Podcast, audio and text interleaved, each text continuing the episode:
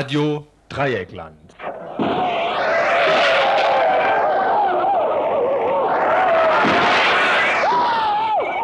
Tagesinfo.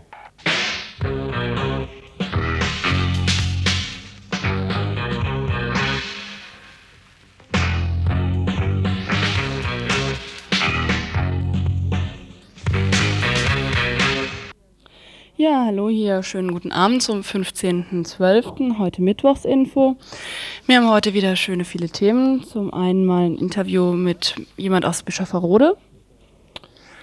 Der, ähm, die Kaligrube von Bischofferode soll nun doch am 31.12. geschlossen werden. So sieht es nach dem jetzigen Stand der Informationen, nach dem Beschluss der Brüsseler EG-Kommission aus. Die hat nämlich diese Fusion mit Auflagen gebilligt.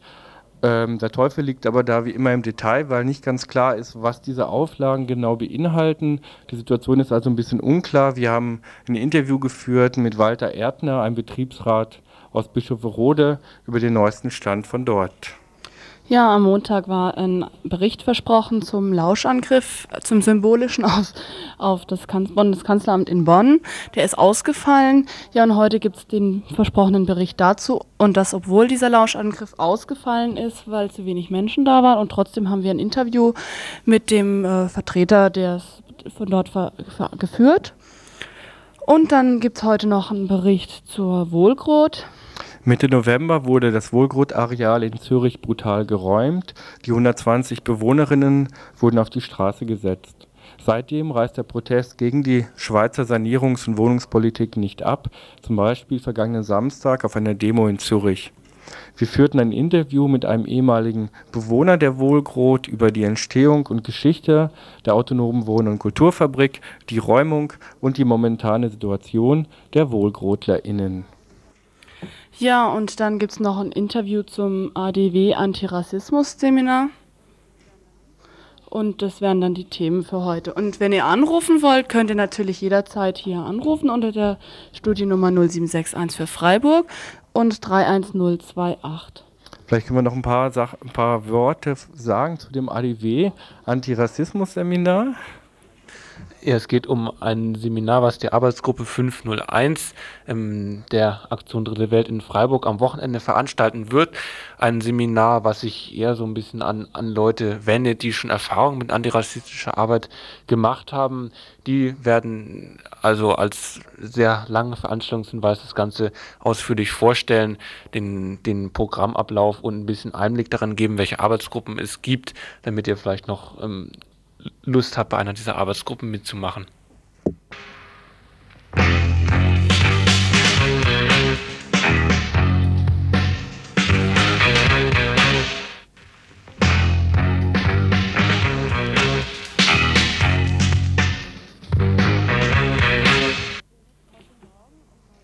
Heute Morgen um 9 Uhr fand im Amtsgericht Freiburg wieder eine der vielen Prozesse in Sachen Besetzung der Vauban-Kaserne statt.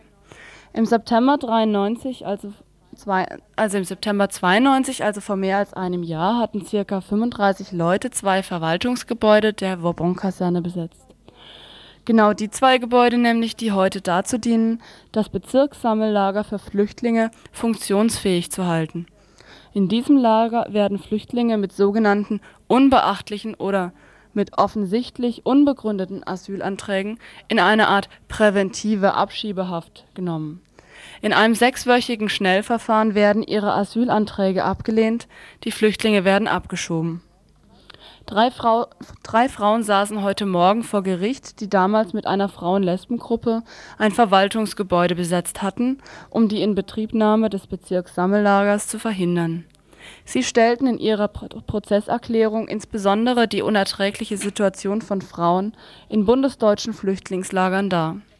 Ihre Teilnahme an der Besetzung bestritten sie nicht, sondern bezeichneten sie als eine von vielen politischen Aktionsformen, die gegen den zunehmenden staatlichen Rassismus angesagt seien obwohl die von ihnen angeführten politischen Gründe für die Besetzung vom Gericht als nachvollziehbar anerkannt wurden, wurden sie verurteilt, und zwar zu einem Verwarnungsgeld von 300 Mark, zu zahlen an das Frauenflüchtlingshaus Villa Courage und zu, und zu einer Geldstrafe auf ein Jahr Bewährung in Höhe von 400 Mark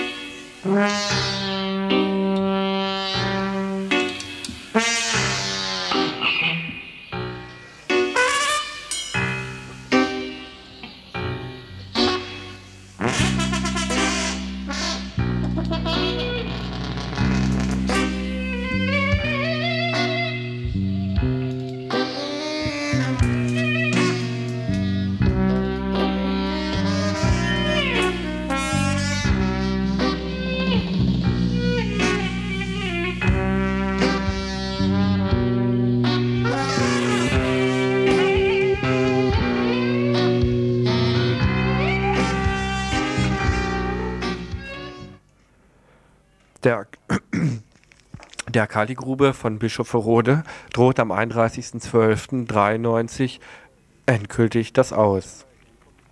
Die Brüsseler EG-Kommission hat gestern nun doch die umstrittene Fusion der mitteldeutschen Kali und BASF-Tochter Kali und Salz gebilligt.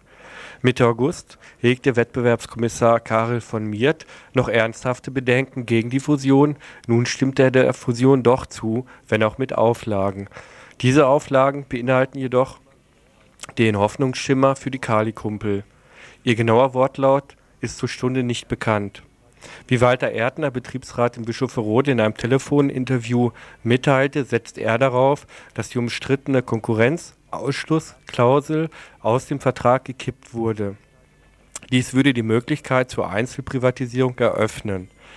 Walter Erdner setzt außerdem auf Gespräche mit der Landesregierung, die nächste Woche beginnen sollen. Diese, diese Formulierung, die Fusion ist mit Auflagen genehmigt und das bedeutet das Aus für Bischofrode, die ist natürlich im, äh, sehr weit auslegbar. Was heißt, die Fusion ist genehmigt mit Auflagen? Es, nach unseren Informationen ist bei diesen Auflagen zum Beispiel dabei, dass die Konkurrenzausschlussklausel aus dem Vertrag, aus dem Fusionsvertrag raus ist. Und wenn diese Konkurrenzausschlussklausel raus ist, werden völlig neue Bedingungen geschaffen, die auch eine Einzelprivatisierung des Standorts Bischofrode ermöglichen.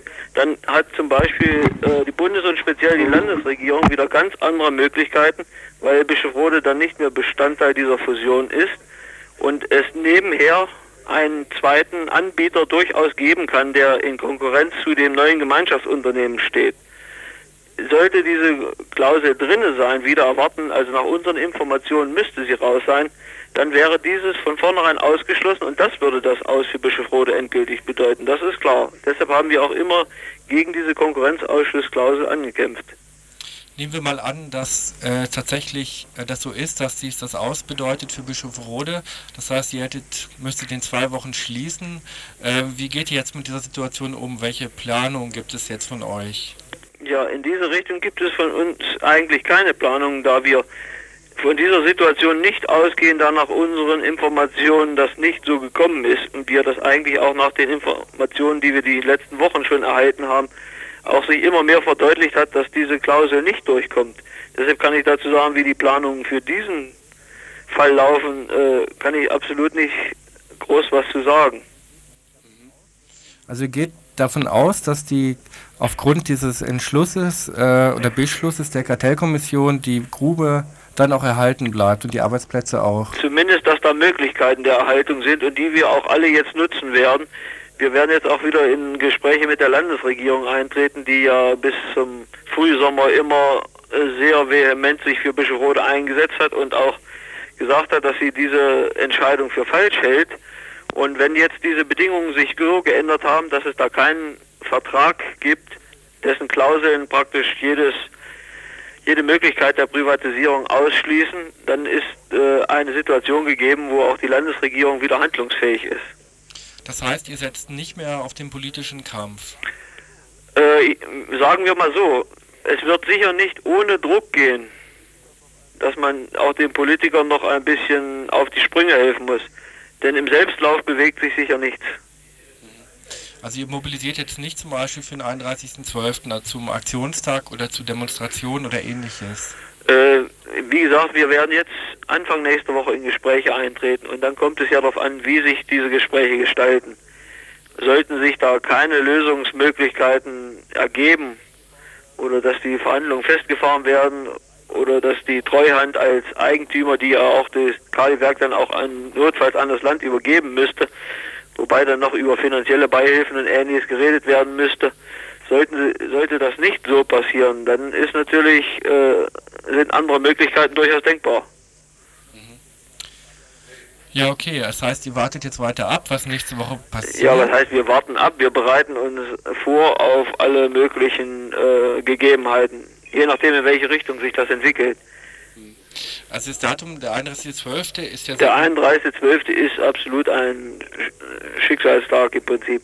Entweder retten wir es rüber ins neue Jahr, dann denke ich mir, dann haben wir auch berechtigte Chancen oder es sieht eben ein bisschen schlechter aus. Soweit das Interview mit Walter Erdner, einem Betriebsrat von Bischofferode. Wie äh, wir jetzt gerade erfahren haben, soll es jetzt nochmal eine Besetzung des Kaliwerkes in Bischofferode gegeben haben. Genauere Informationen liegen uns da zurzeit nicht vor.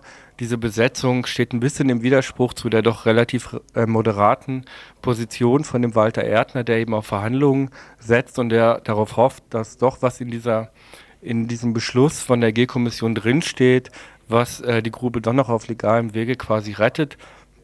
Da muss jetzt einfach abgewartet werden, ähm, bis dieser genaue Wortlaut des Vertrages eigentlich öffentlich gemacht ist und dann äh, muss auch geguckt werden, wie sich in Bischofferode selber dann die Dinge entwickeln. Es wäre vielleicht auch wichtig, dass von hier aus und von anderen Städten aus vielleicht auch ein Zugehen auf Bischofferode stattfindet, dass vielleicht Solidarität mit den Leuten dort auch ausgesprochen wird. Es wird den Leuten sicherlich Mut geben, für den Erhalt ihrer Arbeitsplätze zu kämpfen.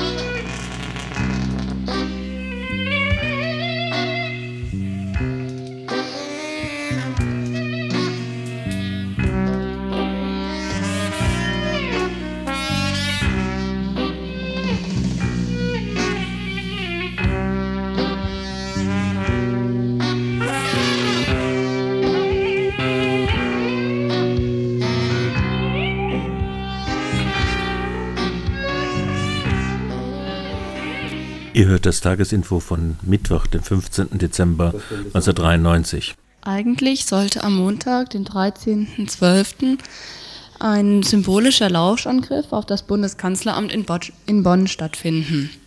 Dieser platzte leider, weil zu wenig Leute an der Aktion teilnahmen. Wir führten aber ein Gespräch mit dem Presse Pressesprecher der uns trotzdem uns seine Meinung dazu mitteilte, denn er hat den Jahrestag des Volkszählungsurteils von 1987 zum Anlass genommen, äh, einen, diesen symbolischen Lauschangriff eigentlich durchführen zu wollen. 1983 sollte also die erste Volkszählung durchgeführt werden. Sie wurde jedoch erfolgreich boykottiert. Es, es, gab damals eine Klage gegen die Volkszählung aufgrund des Artikels 1 und 2, in dem das Recht auf informationale Selbstbestimmung äh, enthalten ist und dieses mit der Volkszählung verletzt sei. Wenn also eine Befragung in Form einer Volkszählung stattfinden muss, müsste also eine gesetzliche Grundlage da sein. Die gab es 1983 nicht. Das wurde aber natürlich nachgeholt, sodass 1987 eine verfassungsrechtliche Grundlage entstand. Also damals zur Zeit des Volkszählungsurteils 83 erfüllte keines dieser Sicherheitsgesetze diese beschriebenen Anforderungen des Rechts auf informationelle Selbstbestimmung. Und äh, damit der Gesetzgeber jetzt äh, diese Rechtsnorm in all diese Sicherheitsgesetze einbauen konnte, hat das Verfassungsgericht denen so ein so eine Schonfrist oder einen Übergangsbonus äh, zugesprochen. Und nach allgemeinem Konsens sollte also dieser Übergangsbonus äh, Ende der Legislaturperiode 1990, also nach sieben Jahren, sollte der also zu Ende sein und dann sollten alle Gesetze den Erfordernissen des Volkszählungsurteils angepasst werden. Aber noch heute, jetzt zehn Jahre nach diesem Volkszählungsurteil, nehmen, nehmen die Behörden, also insbesondere die Sicherheitsbehörden, für sich diesen Übergangsbonus in Anspruch. Und diesem Übergangsbonus kommt inzwischen also eine Ewigkeitsgarantie zu, die eigentlich derzeit kein Grundrecht mehr genießt. Ne? Es werden andauernd Grundrechte abgebaut, aber dieser Übergangsbonus, der, der über, überdauert das scheinbar noch. Und mithilfe dieses Bonus werden skrupellos neue Systeme eingeführt mhm. und bestehende ausgebaut. So gab es zum Beispiel die ausnahmslose Erfassung von Fingerabdrücken von Asylbewerbern, bevor der Gesetzgeber dann im hinterhereilenden Gehorsam sozusagen die Erlaubnis dazu erteilt hat. Das war im Übrigen gerade Stefan Ketka, der Vertreter der Deutschen Vereinigung für Datenschutz. Ich fragte ihn dann weiter, welchen Zusammenhang er zwischen diesem Volkszählungsurteil und dem heute debattierten Lauschangriff sieht und warum sie diesen Tag als Aufhänger für ihre Aktion genommen haben. Er sprach dann davon, dass diese Gesetze, die eben damals 1987 entstanden sind, uns keinen Schutz gewähren und. Aber man muss sich mal klar machen, dass ähm, wo, wozu werden diese Gesetze benutzt? Zum Beispiel der Paragraph 129a, der ja nur für die ganz schlimmen Terroristen da sein soll. Ne? Wird äh, also sehr inflationär ausgenutzt. Es werden also unheimlich viele Verfahren ähm, gegen, wegen Verstößen gegen den Paragraph 129a Strafgesetzbuch äh, an, angeleiert. Aber letztlich äh, werden halt über 90 Prozent der Verfahren eingestellt, von verschiedenen Seiten, von der Staatsanwaltschaft auch oder auch von den Gerichten, bevor es überhaupt zu einer Gerichtsverhandlung kommt. Einfach weil die, weil die Beweise, die die, die Polizei dann erbringt, einfach nicht ausreichend sind, um dieses, diese, dieses Verfahren zu eröffnen. Aber solange dieses, dieses, dieses Verfahren erstmal läuft am Anfang, sind äh, also die Bürgerrechte der Personen, die davon betroffen sind, quasi außer Kraft gesetzt. Dann gibt es also eine Telefonüberwachung äh, praktisch formlos und auch äh, viele andere Dinge. Grundrechte sind da sofort mit eingeschränkt. Und das wird also dieses, dieser Mechanismus wird unheimlich inflationär benutzt. Ebenso sieht es aus mit der Telefonüberwachung. Ne? Da gibt es ja dieses spezielle Gesetz, dieses G10-Gesetz, zur, äh, was die Telefonüberwachung regelt, wo dann gesagt wird, wir brauchen also einen speziellen, ähm, ein spezielles Richterkollegium, was diesem Antrag auf Telefonüberwachung stattgeben muss und und und. Und es wird auch dann der Parlamentarischen Kontrollkommission für die Geheimdienste im Bundestag dann berichtet. Aber trotz, trotz dieser sehr, sehr strengen Auflagen, wie immer gesagt wird, finden hier in der Bundesrepublik wesentlich mehr Telefonüberwachung jährlich statt als in den USA. Ich habe dazu mal ein paar Zahlen von 1992. Da gab es in den USA insgesamt 532 Telefonüberwachungen, während es allein in Nordrhein-Westfalen 911 gab und in der gesamten Bundesrepublik 3499 Telefonüberwachungen. Das zeigt also zum Beispiel, dass, dass unsere Sicherheitsbehörden, unser Staat einfach nicht fähig ist, mit diesen Instrumenten wie Telefonüberwachung äh, vernünftig umzugehen. Sie werden inflationär genutzt. Und daher auch die Befürchtung von uns, dass äh, bei der Lauschangriff, äh, wenn er denn auch mal, vielleicht ist es ja noch nicht raus, äh, durch ähnlich strenge, in Anführungszeichen, Auflagen geschützt werden sollte, wird er ähnlich inflationär benutzt. Wie die Telefonüberwachung vielleicht. Und dann äh, ist also, dann ist es absolut nicht mehr akzeptabel. Und deswegen können wir uns ja auch zum Beispiel den, äh, den Gedanken von Herrn Pfeiffer, nicht anschließen und der SPD. Der Herr Pfeiffer hat ja vor, ich glaube Mitte November hat er erklärt, äh, man könne diesen Lauschangriff durchführen und man solle halt, äh, aber ein kompetentes und, erfahrenes Richterkollegium solle darüber entscheiden. Es solle äh, jährliche Lauschberichte geben, wo dann genau beschrieben wird, wie viele Verfahren wurden äh, durchgeführt, mit wem und wenn das Verfahren abgeschlossen ist, sollten auch die Leute, die dort belauscht worden sind, benachrichtigt werden. Und es sollte eng gefasste Regeln für die Verwertung geben. Aber genau solche ähnlichen Regeln gibt es halt im G10-Gesetz für die Telefonüberwachung auch. Und dann, diese wird inflationär genutzt. Und äh, da hindert äh, die Sicherheitsbehörden niemand daran, auch diese Gesetze nicht. Und deswegen befürchten wir Ähnliches für den Lauschangriff und lehnen deswegen auch den Lauschangriff unter diesen äh, Voraussetzungen ab, unter diesen strengen Auflagen. Denn es zeichnet sich ja derzeit ab, dass die SPD wohl auf diese Linie einschwenken wird und dann wird jetzt halt da noch rumgefeilscht um diese, um diese strengen Auflagen und dann gibt es halt dann hinterher tatsächlich einen Lauschangriff. Aber auch das lehnen wir ab, weil der Staat einfach mit diesen Auflagen nicht umgehen kann. Die Deutsche Vereinigung für Datenschutz ist derweil natürlich an weiteren Planungen, diesen symbolischen Lauschangriff wie zu wiederholen. Wir werden in Verbindung bleiben und sobald dieser in die Tat umgesetzt wird, werden wir vorher Bescheid sagen, sodass es vielleicht auch hier vielleicht einige Menschen geben wird, die nach Bonn fahren, um diesen symbolischen Lauschangriff mitzumachen.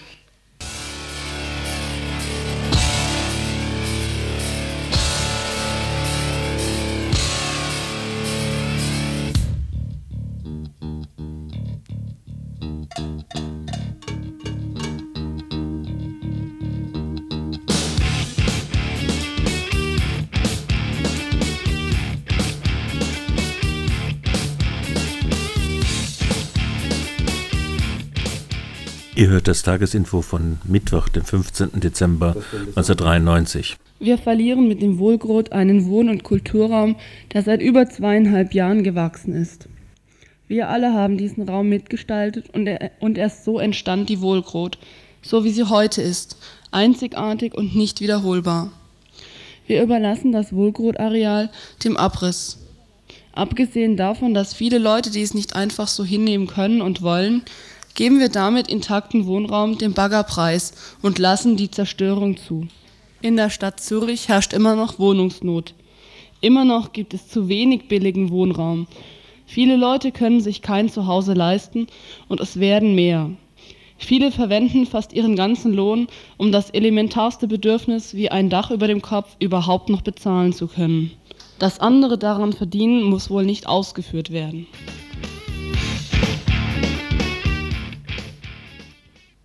Soweit eine Erklärung der Wohlgrot-Bewohnerinnen von Mitte November. Wenige Tage später wurde sie mittels brutalen Bulleneinsatzes geräumt.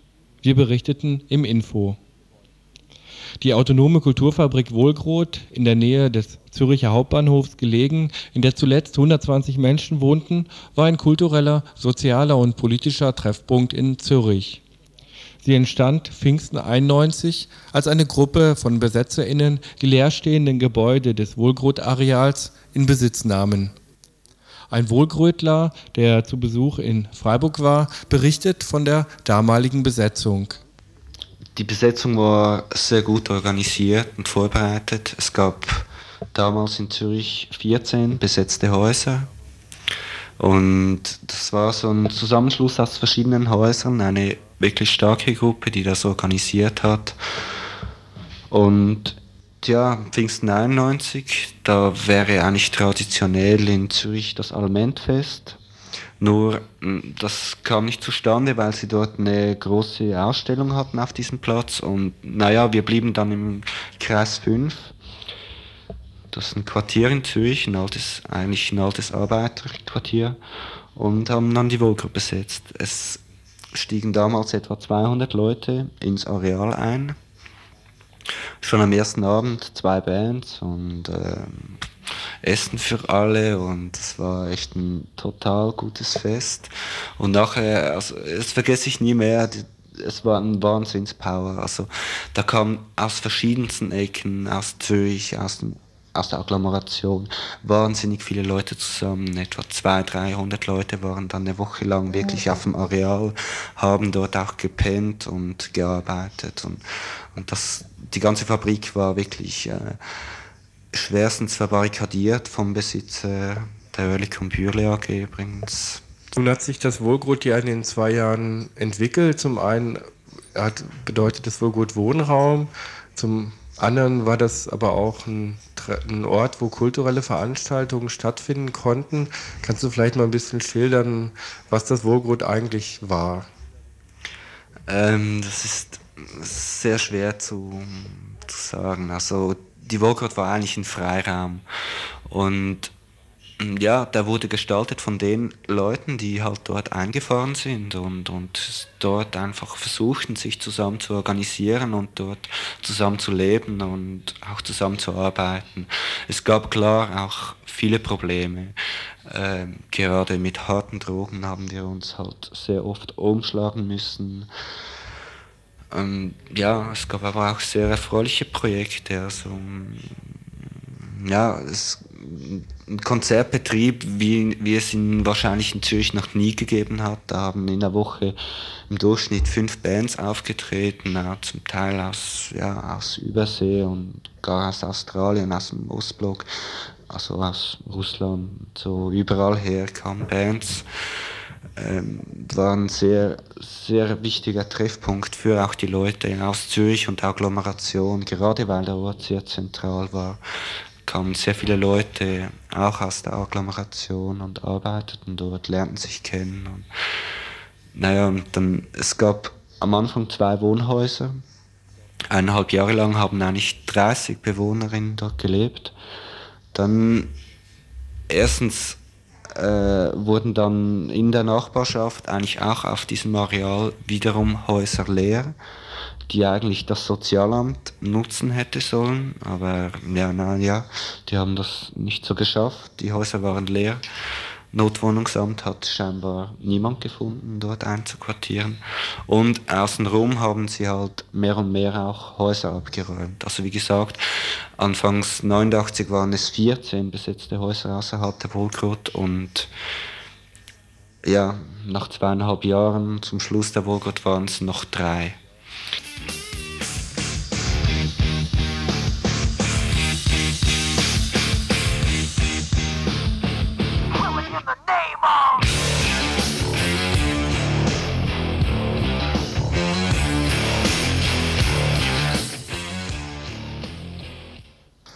Mitte November 93 war es soweit. Oerlikon-Bürle-Chef Hans Wittmer und die Zürcher Stadträtin Koch gingen mit einem wochenlang ausgehandelten Deal an die Öffentlichkeit, der da lautete: Räumung des Wohlgrot binnen zwei Tagen, Umzug in ein leerstehendes Fabrikareal in Zürich-Seebach. Die WohlgrötlerInnen lehnten dieses großzügige Angebot ab und überreichten den Schlüssel für dieses Gelände zwei freien Zürcher Theatergruppen, die Ende des Jahres auf der Straße sitzen. Eine Woche später wurde die Wohlgrot gewaltsam geräumt. Unser Interviewpartner schildert die damalige Situation naja, wir, wir wurden eigentlich ziemlich überrascht von diesem Ersatzprojekt. Die Stadt und Bürle ähm, haben das zusammen ausgearbeitet. dass diese Fabrik am Stadtrand in Oerlikon, Seebach, ähm, ist sehr klein. Es gibt keinen Wohnraum dort und naja, wir, wir haben das aber doch eigentlich eine längere Zeit diskutieren müssen. Also wie gehen wir jetzt mit dem um? Und immerhin, wir waren über 100, über 100 Bewohnerinnen auf dem Areal und, und diese Diskussion hat uns schon ziemlich gelähmt halt. Und wir wurden auch wirklich überfahren halt, auch mit dem Zeitraum, den sie, den sie gesteckt haben. Also sie haben an einem Montag eine Pressekonferenz gehalten, haben so quasi ähm, ähm, ja, gesagt, hey, Dienstag, Mittwoch könnt ihr das Zeugs transportieren, Mittwoch müsst ihr draußen sein, in Seebach sein. Und naja, wir waren da sehr überfahren und dann brach auch ziemliche Hektik aus. Und wir haben dann eine Pressekonferenz auf Mittwoch angesagt und konnten es durch das noch ein bisschen herausschieben. Aber eigentlich hatte uns das, äh, das Ersatzprojekt, das sie angeboten haben, halt, das hat uns auf eine Art ein bisschen gespalten, zum Teil auch nicht, aber, aber es hat uns ganz klar gelähmt. Und wir waren schlussendlich wirklich nicht fähig, der Räumung was entgegenzusetzen. Also ihr habt diese Räumung relativ widerstandslos äh, hingenommen, obwohl doch das Wohlgrund eigentlich äh, auf eine Räumung so vorbereitet war und entsprechend auch so Vorkehrungen getroffen hat, wie man sich da verteidigt. Wieso ging das da so widerstandslos? Eben schlussendlich mussten wir einfach einsehen oder haben wir gesehen, hey, dass, dass wir zu wenig auf eine militante Verteidigung und das wäre wirklich der einzige andere Weg gewesen, eingerichtet waren. Also das heißt, wir waren zu wenig gut ausgerüstet und, und das Ganze war halt immer noch zu wenig gut vorbereitet, das Teil. Klar, wir hatten zwischen Häusern drei, vier Meter hohe Barrikaden, die auch was aushielten, aber wir hätten rausgehen müssen. Also um das Areal überhaupt zu verteidigen, hätten wir wirklich rausgehen müssen und, und damit sie gar nicht rankommen. Und das Areal steht eigentlich auf einer Seite wirklich offen da, also auf die Seite zu, zu dem Hauptbahnhof. Und dort hätten wir wirklich einen Angriff der Bullen nicht zurückschlagen können. Das andere war ganz klar, äh, wir waren auch zu wenig. Wir hatten nicht mehr die Zeit zu mobilisieren. Es kamen Leute auch aus Deutschland, klar aus der Schweiz, aber wir, wir mussten einfach einsehen, hey, das Kräfteverhältnis stimmt nicht und die hauen uns in die Pfanne, wie es wirklich also sie selber sagt, nee, äh, es kann Tote geben, oder? Also nicht wir haben damit spekuliert, nicht wir haben damit gepokert, sondern die Bullen und, und die Regierung hat gesagt, hey, ähm, naja, wir müssen mit Toten rechnen, wenn, dies, wenn, die, wenn die sich wehren, oder? Und die wären wirklich über Leichen gegangen und wir haben das ja, wir waren nicht so drauf. Also, und naja, momentan ist die Stimmung, ja, es geht weiter, oder? Und wir haben uns mit der Räumung nicht verheizt. Okay, wir haben alle was Wichtiges verloren, aber wir haben irgendwie zweieinhalb Jahre doch diesen, diese Räume gehabt, haben dort viel gelernt und uns kennengelernt und dort wirklich gute, wichtige Arbeit auch gemacht. Und naja, wir hatten diese Zeiten, wir haben diese Zeit genutzt und jetzt stehen wir woanders und, und machen woanders weiter. Und das ist schon wichtig, vor allem jetzt für uns, dass es weitergeht, dass wir weiter besetzen. Und wir haben jetzt auch schon drei weitere Besetzungen durchgesetzt, wobei es sind alles nur Wohnhäuser. Der ganze kulturelle Betrieb können wir nicht weiterführen momentan, leider. Aber okay, wir, wir sind doch noch ziemlich zusammen. Und wir haben uns nicht verheizt. Und ich denke, eine Verteidigung, wenn wir uns damals auf eine Verteidigung eingelassen hätten mit den Mitteln, die wir hatten, hätten wir uns wirklich äh, verheizt. Du hast jetzt schon gesagt, ähm, ihr habt jetzt schon drei weitere Häuser äh, besetzt, neu besetzt in äh, Zürich. Ähm, wie sieht denn das eigentlich aus mit einer politischen Unterstützung von Parteien oder von anderen Gruppen für euch? Wie ist denn da die Diskussion?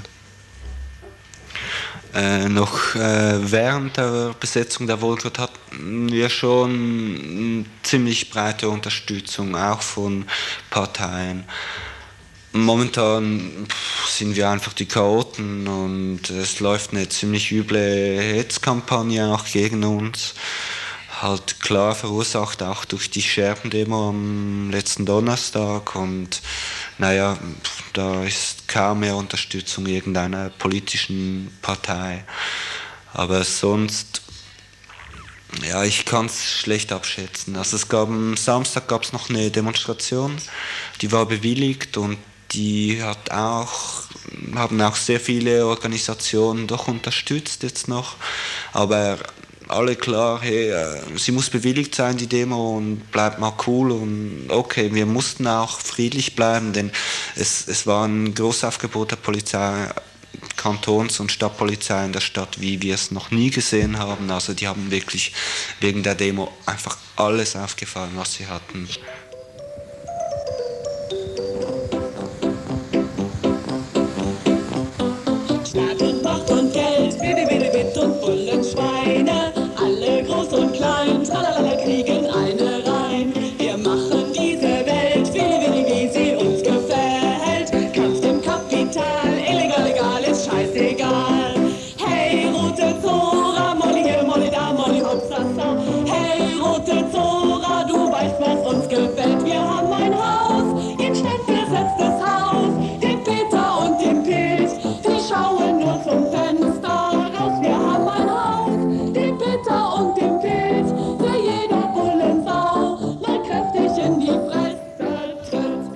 Tatsache ist zwar, dass die Wohlgrot geräumt und die Gebäude inzwischen wohnunfähig gemacht wurden.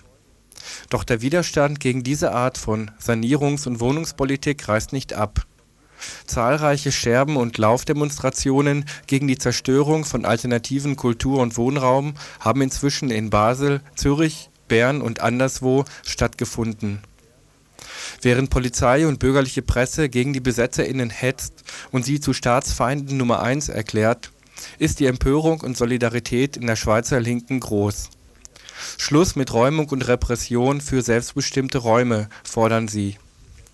Die WohlgroterInnen wollen auf jeden Fall zusammenbleiben und gemeinsam um Wohnraum kämpfen. Also für uns äh, Bewohnerinnen ist es grundsätzlich wichtig, momentan einfach zusammenzubleiben oder in verschiedenen Gruppen zusammenzubleiben und weiter zu besetzen. Die Situation für uns ist auch ziemlich prekär eigentlich, also weil wir haben wirklich keine anderen Möglichkeiten in Zürich äh, zu wohnen. Also wir wohnen die meisten jetzt irgendwie noch in anderen besetzten Häusern oder bei Freunden, aber es ist eigentlich keine haltbare Situation und wir wollen doch in großen Hausgemeinschaften zusammenbleiben und naja, wir besetzen einfach weiter. Oder? Und okay, wir haben jetzt drei Besetzungen durchgesetzt, eine vierte wurde in der Zwischenzeit schon wieder geräumt.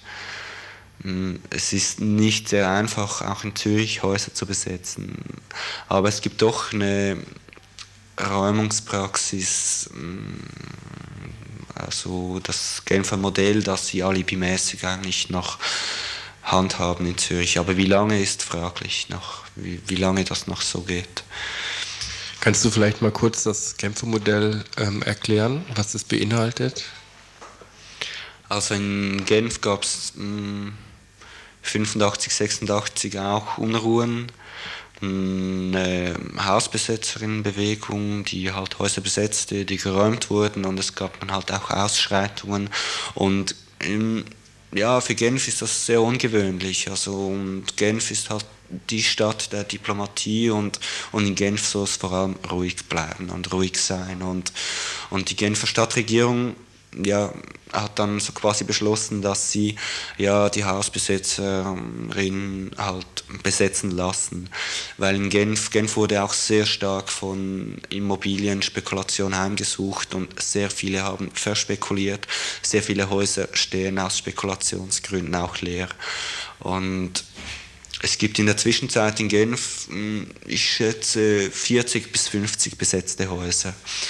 Und die Hausbesetzerinnen in Genf sind auch sehr etabliert. Also es gibt in einem Haus ein Theater, es gibt einen Konzertsaal, es gibt verschiedene Kneipen, die die besetzten Häuser betreiben. Äh, es gibt eine Zeitung, wo du jeden Tag ein anderes Haus, an irgendeine kulturelle Veranstaltung kannst. Und die Genfer Hausbesetzerinnen haben sich wirklich sehr etabliert. Was in Genf sehr, sehr erstaunlich ist, ist, dass äh, es gibt nicht eine eigentliche Besetzerinnen-Szene, sondern naja, okay, die beschränkt sich auf etwa fünf Häuser. Und die anderen Häuser, die anderen circa 40 Häuser, werden von irgendwelchen Leuten besetzt. Das sind Studentinnen, das sind irgendwelche Rappers, das, sind, äh, das ist ein Zahnarzt mit seiner Familie, der im Bonzenquartier eine Villa besetzt. Und naja, das ist schon sehr breit dort und auch allgemein akzeptiert. Die meisten besetzten Häuser konnten dann auch äh, Verträge aushandeln mit der Stadt, also Gebrauchsleihverträge, mittels denen sie halt ihre Unkosten zahlen und zum Teil auch noch ein Minimum an Miete bezahlen. Zürich hat ja angeblich dieses Modell übernommen, aber das ist eine eigentliche Alibiübung. Also. Und in Zürich werden halt Hausbesetzerinnen viel mehr kriminalisiert und ausgegrenzt. Und die Szene in Zürich ist halt schon einiges härter und in Zürich gibt es nur politische Besetzungen. Siehst du eigentlich in der Räumung des Wohlgrot auch eine schweizweite Bedeutung? Ist das vielleicht ein, sowas auch wie ein Signal? Äh, ich denke, in Genf ist es nicht möglich, die Häuser abzuräumen. Das ist zu etabliert. In Zürich ist es fraglich. Also in Zürich wird dieses Frühjahr wieder eine neue Stadtregierung gewählt und momentan ist ja eine rot-grüne Regierung. Die hat ja mm, Anfangs 90 die Räumungspraxis geändert, auf Druck, auch auf Druck von der Straße hin, Wohnungsnotbewegung 89. Und naja, die Räumung der Wolgrot und halt was jetzt äh, abgeht in Zürich, das wird dieser Regierung klar in die Schuhe geschoben und damit machen jetzt halt die reaktionären und die bürgerlichen Parteien ihre Politik und es ist vorauszusehen, dass die halt den Wahlkampf gewinnen und naja, dass sie dann die Räumungspraxis wieder ändern. Das bedeutet für uns, dass sie alle Häuser abräumen in Zürich. Aber das ist Zürich und in Genf ist eine andere Situation, in Basel und Bern wiederum eine andere Situation, wie man mit Hausbesetzungen umgeht. Also das ist nicht eigentlich national geregelt.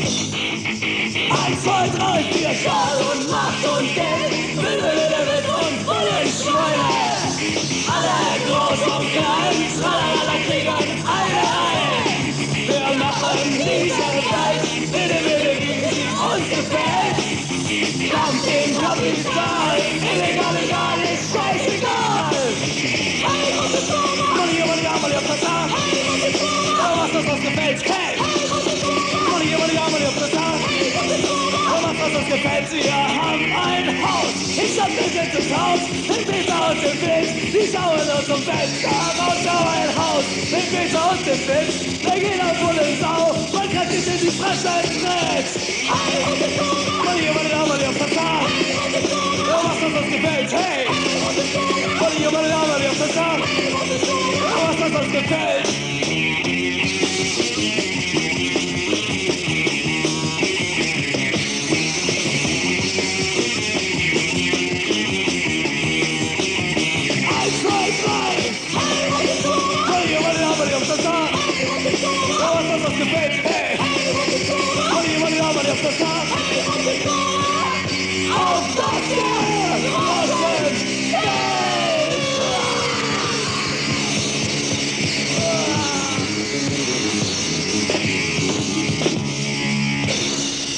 Wir bleiben beim Thema Häuserkampf. Das Hamburger Landgericht hat gestern vier Räumungsurteile gegen die Häuser in der Hamburger Hafenstraße verkündet. Damit hat sich die staatliche Hafenrand GmbH durchgesetzt, die die Räumungsklagen angestrengt hat. Damit ist auch die juristische Auseinandersetzung auf Hamburger Gebiet um die Häuser in der Hafenstraße beendet. Zwar läuft noch eine Verfassungsbeschwerde seitens der HafenbewohnerInnen, die in Karlsruhe entschieden werden muss, doch hat diese keine aufschiebende Wirkung. Räumungstermin ist nun der 31. Mai 94. Im Hafen selbst nahm Mensch das Urteil relativ gelassen auf. Dort wurde mit dem Urteil gerechnet, so hieß es heute am Telefon. Alles andere wäre ein kleines Wunder gewesen. Wie mit der Situation umgegangen werden soll, ist im Augenblick noch etwas unklar. Für den morgigen Donnerstag ist eine Presseerklärung geplant, in der das weitere Vorgehen dargestellt werden soll. Klar ist für die BewohnerInnen, dass sie sich auf keinen Fall räumen lassen werden. Unterstützung erhält der Hafen auch von unerwarteter Seite. Bekanntlich ist Hamburgs Bürgermeister Volscherau auf die Räumung des Hafens scharf. Die Grün-Alternative Liste Hamburg ließ an diesem Punkt unter anderem die Koalition mit der SPD platzen. Und auch der neue Koalitionspartner der SPD, die Wählervereinigung Stadtpartei, ist gegen eine Räumung des Hafens, vorläufig jedenfalls. Ihr Parteichef Wegner war neulich sogar im Hafen zu Besuch und sicherte den Leuten dort seine Dialogbereitschaft zu, wie er gesagt hat. Dennoch läuft für die Bewohnerinnen am 31. Mai die Frist ab und bis dahin müssen, müssen sie sich noch einiges einfallen lassen, wenn die Besetzung nicht so enden soll wie die Wohlgrot in Zürich. Übrigens, über Besuch freut man sich in der Hamburger Hafenstraße immer. Ihr hört das Tagesinfo von Mittwoch, dem 15. Dezember 1993.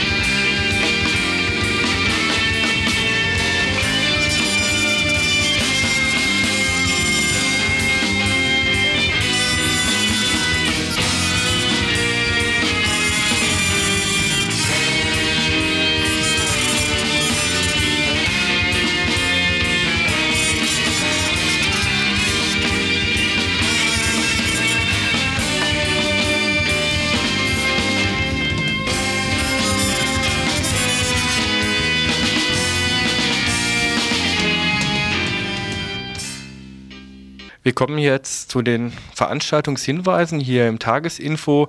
Der erste Veranstaltungshinweis ist ein etwas ausführlicher Veranstaltungshinweis auf ein Antirassismus-Seminar, was am Wochenende hier in Freiburg stattfinden wird und von der ADW veranstaltet ist. Wir spielen jetzt mal den Beitrag ein, der von den Organisatoren dieses Seminars selbst angefertigt wurde. Hier ist Andreas. Ich möchte gern das Antirassismus-Seminar an diesem Wochenende, 17. bis 19. Dezember, ankündigen. Ähm, ich möchte erstmal was, was sagen so zur Vorbereitung und dann grob zum Ablauf. Und dann kann der Tom noch zu der äh, einzelnen Arbeitsgruppe was sagen. Das Seminar kam zustande ähm, einerseits so mit der Idee von uns, der Arbeitsgruppe, äh, Projektgruppe 501 bei der ADW, äh, zum Themenkomplex Migration, Rassismus ähm, was zu machen, wo wir auch vor kurzem das Buch rausgegeben haben, heute hier, morgen fort. Ähm, war die Anregung oder die Idee da in Form von einem mehrtägigen Seminar, ähm, äh, mit Gruppe hier aus Freiburg auch zur aktuellen Situation in Freiburg in Bezug auf Rassismus, Antirassismus zu arbeiten. Sind dann mit dieser Idee an die verschiedenste Initiative und Gruppe aus dem Antifa, Antirassismus und Internationalismus äh, Bereich gegangen und äh, aufgrund der, des Interesses und der verschiedene Anregungen von dort kam jetzt eben dieses äh, Seminar zustande. Ähm, das Ergebnis ist also ein Programm von Freitagabend bis Sonntagnachmittag. Ähm, der Freitagabend, äh, da beginnt es um 7 Uhr in den Räumen der Ausländerinitiative in der Faulerstraße hier in Freiburg. Der Freitagabend, den haben wir uns so vorgestellt, dass äh, die Gruppe und Einzelpersonen, die da kommen, möglichst was zu ihrer bisherigen Arbeit, zu ihrem Interesse, zu ihrer Wünsche in antirassistischer Arbeit äh, sagen, um so die letzte Zeit, vielleicht die letzten zwei Jahre, ähm, auch äh, so ein bisschen aufzuarbeiten. Ja? Und äh, einander über dieses Vorstellen auch intensiver kennenzulernen, die verschiedenen Ansätze der Arbeit kennenzulernen, die verschiedenen Entwicklungen, die Gruppe aufgrund ihrer Erfahrungen gemacht habe. Dafür Zeit zu haben, ähm, das war so unser Ziel an dem Freitagabend. Den Samstag ähm, da gab es jetzt auch schon andere Ankündigungen aufgrund dessen, weil äh, äh, Änderung noch eingetreten ist. Ist also so, dass äh, mir aufgrund der Demo, die um 11.30 Uhr äh, beginnt, ähm, unser Seminar im Anschluss daran äh, weiterführe. Da wird dann als erstes die Theater, Straßetheatergruppe hier aus Freiburg ihr Stück Vorspiele in den Räumen der Faulerstraße und dann ähm, werde die AGs sich vorstellen. Dann gibt es ein Mittagessen und danach ist der Nachmittag bis in den Abend rein äh, frei für die Arbeitsgruppe.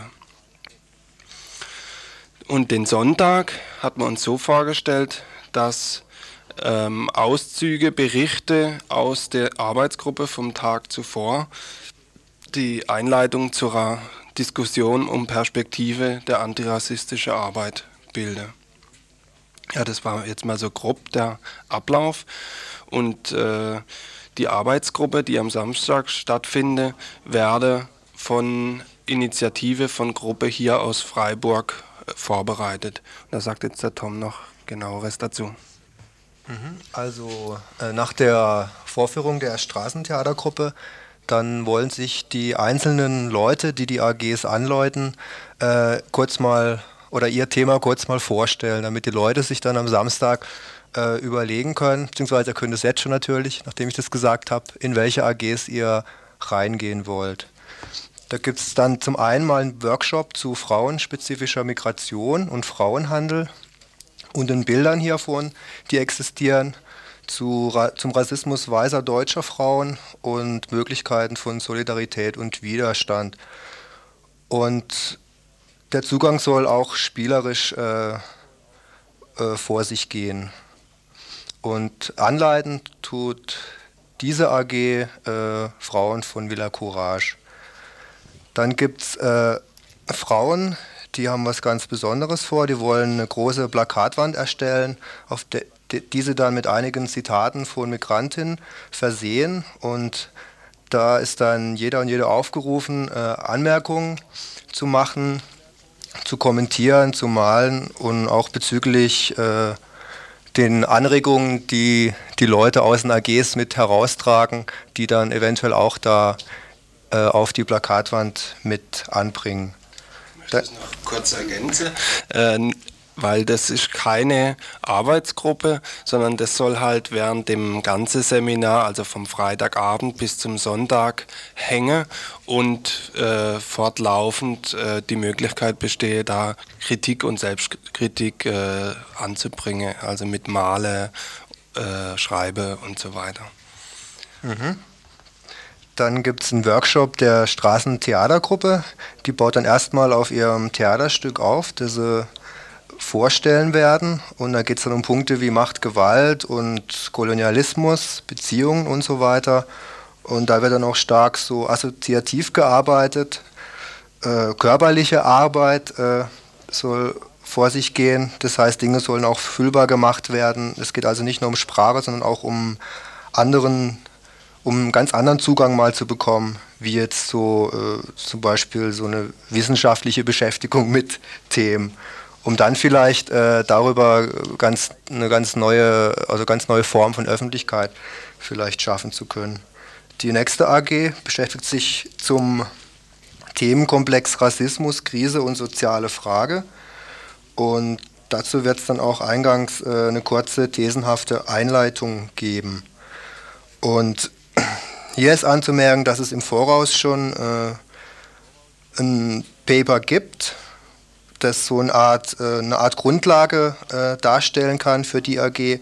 Allerdings ist es jetzt nicht äh, Voraussetzung, dass die Leute, die gerade an dieser AG, AG, teilnehmen wollen, jetzt dieses Paper gelesen haben müssen. Und das Papier wird dann ab morgen in der ADW und im Strandcafé erhältlich sein.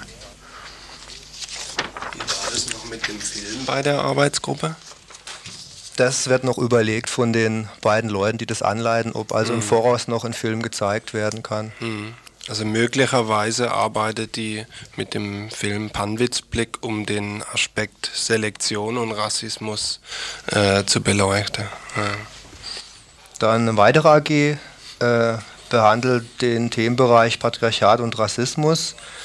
Die wollen sich äh, unter anderem mit Teveleits Thesen zu Männlichkeit, Nationalismus und Rassismus beschäftigen, aber auch äh, mit den sogenannten ethnischen Säuberungen in, in Ex-Jugoslawien und der Frage nachgehen, welche patriarchalen Muster äh, da dahinter stecken. Und am Freitagabend schon, also wenn das ganze Seminar beginnt, soll hierfür auch schon ein Text vorliegen. Da gibt es auch noch was dazu, die hatte sich auch noch offen gehalten, dass sie den Einstieg vielleicht über Rollenspiele oder so eine Art Brainstorming zu Begriffe Rassismus, Sexismus anfangen. Das kommt dann aber auch auf die Interesse der Männer an, die bei der Arbeitsgruppe mitmachen. Oder zum Teil, dass ein Redebeitrag von Teveleit auch mit aufgenommen wird. Dann wollen äh, Migranten eine AG anleiten, zur Selbstorganisierung, zur Arbeit mit Jugendlichen oder auch zur Geschichte der Migration und wollen auch versuchen, ihre ganz persönlichen Erfahrungen mit einzubringen. Und das ist also nicht nur an Migranten gerichtet, sondern auch an, an, an Deutsche. Und eine weitere AG, das ist allerdings noch unklar, ob sie zustande kommt, will sich äh, beschäftigen mit, mit der Frage, welche Perspektiven sich ergeben, wenn jetzt Flüchtlinge äh, gezwungen sind, in der Illegalität zu leben. Oder auch äh, mit der Fragestellung, also dass jetzt gerade äh, in dem Bereich, wo es darum geht, Flüchtlinge zu verstecken, das sehr nah drankommt zur Arbeit von so klassischen Wohlfahrtsorganisationen. Oder ein weiteres Problem wäre hier, dass auch eine Selektion vorgenommen wird, welche Migrantinnen, Flüchtlingen jetzt versteckt werden, also nach welchen Kriterien diese Auswahl stattfindet. Weil es ist keine Frage, dass, dass sowas äh, schon eine Rolle spielt. Ja, jetzt vielleicht nochmal zum Schluss äh, was zu dem Sonntag, ähm, um sich da auch noch was vorstellen zu können.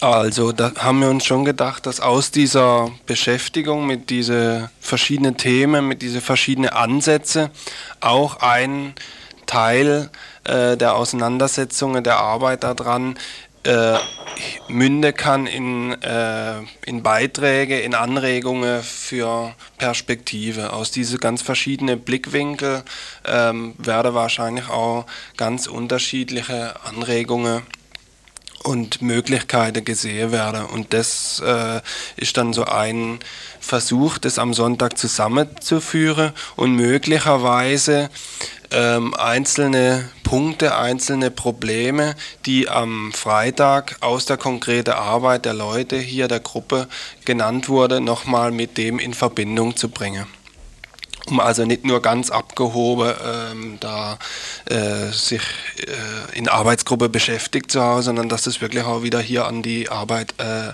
angebunden wird.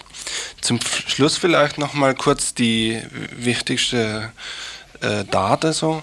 Also der Beginn freitags abends, den 17. Dezember um 19 Uhr in der Faulerstraße in den Räumen der Ausländerinitiative. Am Samstag nach der Demo 11.30 Uhr, also nach der Demo voraussichtlich um 13 Uhr, äh, wieder in der Faulerstraße. Ähm, Auftakt da das Theaterstück der Straßetheatergruppe, dann die Vorstellung der AGs Mittagessen. Danach die AGs bis zum Abend auch nochmal mit Pause zwischendrin und der Abend haben wir uns auch so äh, Feierabend nach Lust und Laune steht hier auf diesem Ankündigungszettel, also das ist offen.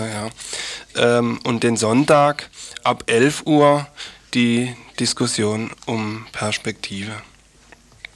Falls ihr jetzt sonst noch äh, Fragen habt über den Ablauf oder was jetzt äh, in den einzelnen AGs äh, genauer passieren soll, dann könnt ihr euch äh, bei der ADW melden und, und nach der Projektgruppe 501 fragen.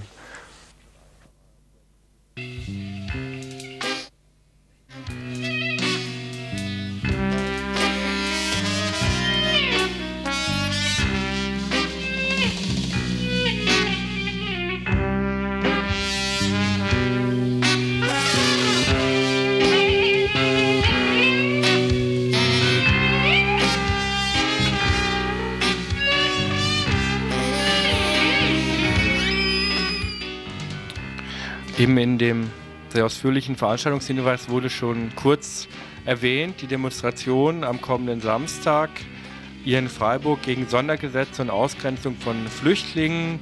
Treffpunkt ist 11.30 Uhr, halb zwölf am Bertholdsbrunnen, also am Samstag, den 18.12.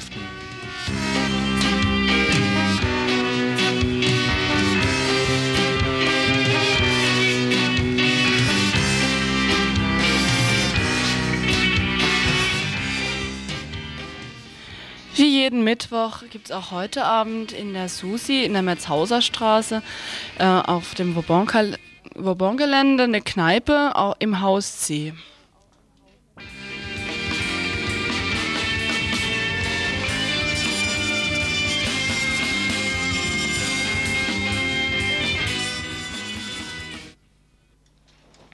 Eine Durchsage für eine Veranstaltung, die nicht stattfindet, die äh, das, der Dienstplan ohne Grenzen zur Migration von Krankenschwestern, eine Veranstaltung, die heute Abend im Vorderhaus stattfinden sollte. Um 20 Uhr findet nicht statt, also nicht ins Vorderhaus gehen. Dafür gibt es noch ein paar andere Alternativen, wo ihr heute Abend hingehen könnt. Zum Beispiel in einem Vortrag von Jürgen Illerhaus von Greenpeace über die Papiergesellschaft, Risiken und Möglichkeiten äh, findet statt in der Volkshochschule im Rotterkring 12.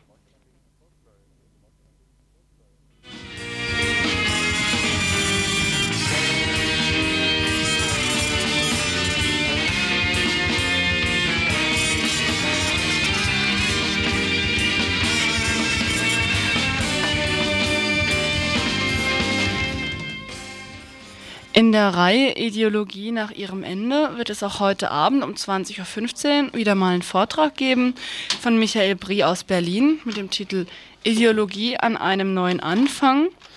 Die ideologische Selbstaufhebung des Staatssozialismus und die Formierung einer neuen Ideologie in der Gegenwart. Das ist wohl der Inhalt. Und dieser Vortrag im findet im Kollegiengebäude 3 im Hörsaal 3044 in der Uni statt.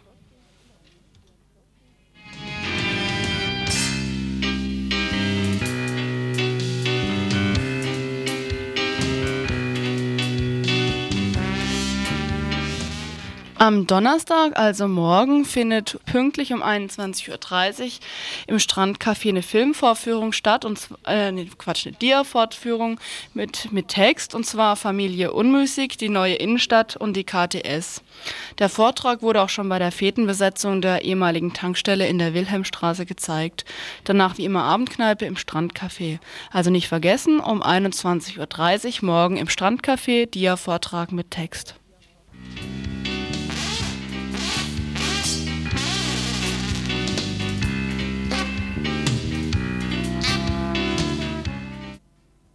Und noch ein, ein allerletzter Veranstaltungshinweis. Kommenden Samstag findet nicht nur eine Demo in Freiburg, sondern auch in Offenburg statt.